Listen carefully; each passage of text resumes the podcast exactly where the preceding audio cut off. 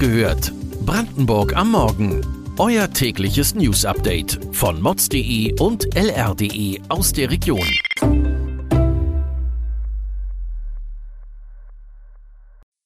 Guten Morgen an diesem 30. Juni. Wird Cottbus das neue Berlin? Robert Habeck erneuert Zusage an Schwed und bleibt weiterhin vage. Richter im Fratelli-Prozess beleidigt. Das und mehr erfahrt ihr heute bei Wach gehört, Brandenburgs Morgen-Podcast von mods.de und lr.de.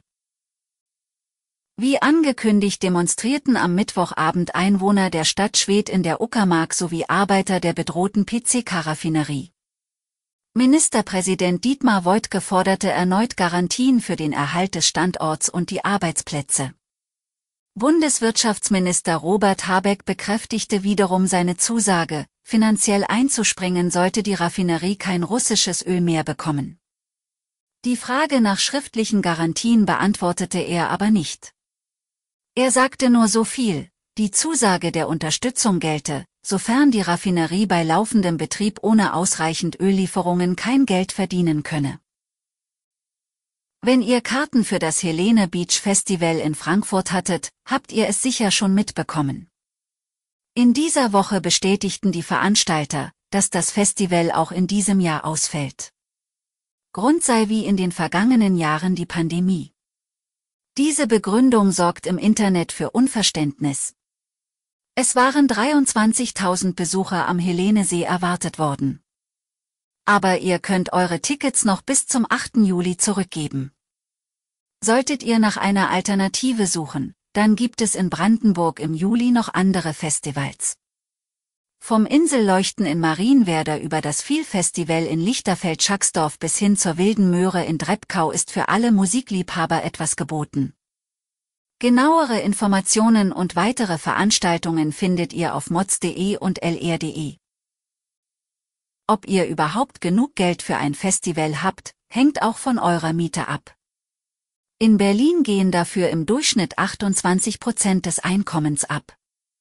Die junge Lausitzer FDP-Politikerin Laura Staudacher schlug im vergangenen Jahr über Twitter eine Lösung vor. Mehr Leute sollten die günstigen Wohnmöglichkeiten in der Lausitz nutzen. Ein Jahr später wird ihre Idee von einer unparteiischen Quelle bestätigt. Wohnungsmarktexperten empfehlen, nach Cottbus zu ziehen. Dort müsst ihr im Durchschnitt nur 16 Prozent eures Einkommens für eure Miete ausgeben. Cottbus soll dabei nicht nur für Berlin-Pendler attraktiv werden. Mit Hilfe des Strukturwandels solle es sich auch zu einem ansprechenden Wohnraum entwickeln. Kommen wir von Cottbus nach Frankfurt. Dort gibt es neue Entwicklungen im andauernden Encrochet-Prozess. Gestern war der letzte Prozesstag vor einer vierwöchigen Sommerpause. Und es kam erneut zu lautstarken Auseinandersetzungen. Dabei stand ein Zuschauer und Freund des Angeklagten im Fokus. Der Mann soll den Richter beleidigt haben und wurde schlussendlich aus dem Saal geführt. Trotz der Unterbrechung konnte die Vernehmung eines LKA-Experten gestern abgeschlossen werden.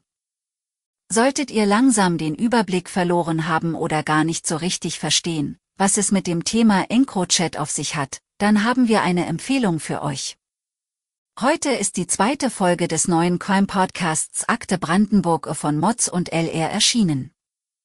Unser Gerichtsreporter erklärt darin, was an diesem Prozess so kurios ist und wie die Ermittler zu ihrem spektakulären Erfolg kamen.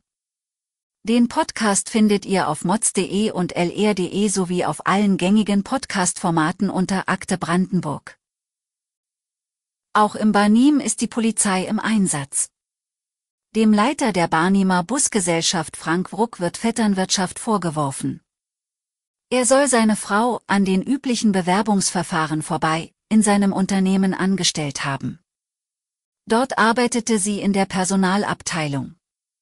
Der Betriebsrat hatte nun Anzeige erstattet. Aktuell prüft die Polizei die Vorwürfe. Frank Wruck möchte sich nicht dazu äußern, da es sich um ein laufendes Verfahren handle. Eine Mutter aus Woltersdorf gibt alles für ihre Familie. Ihr Sohn Tom ist zwölf Jahre alt und im Mai an Blutkrebs erkrankt. Seitdem kämpft seine Mutter Eileen für die Ermöglichung seiner Behandlung. Gemeinsam mit der DKMS rief sie zu einer Spendersuche für Stammzellen auf. Doch die Familie benötigt auch finanzielle Unterstützung. Über das Portal Better Place hat sie die Spendenaktion mit dem Namen Tom, der Löwe, der gegen die Leukämie kämpft, ins Leben gerufen. Alle Hoffnung liegt jetzt in einem passenden Stammzellenspender. Denn die Chemotherapie von Tom musste bereits zum dritten Mal aufgrund schlechter Blutwerte abgebrochen werden. Den Link zum Artikel findet ihr in den Shownotes. Nach diesem emotionalen Thema kommen wir am Ende der Folge zu etwas scheinbar Banalerem. Die schwüle Luft sorgt aktuell immer wieder für Sommergewitter. Auch in den kommenden Tagen soll es in Brandenburg blitzen und donnern. Dass es sich dabei nicht nur um ein atemberaubendes Naturschauspiel handeln kann, musste die Chefin der Brandenburg-Redaktion erleben denn in ihrem Garten schlug der Blitz ein. Alle Sicherungen flogen raus. Doch nicht nur das.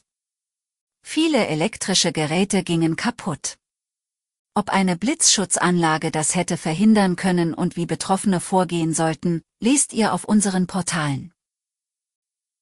Weitere Details und Hintergründe zu den heutigen Nachrichten lest ihr auf mods.de und lr.de. Wir versorgen euch jeden Tag mit frischen Informationen aus der Region. Am Freitagmorgen hört ihr wieder die nächste Folge Wach gehört, Brandenburg am Morgen. Kommt gut in den Tag.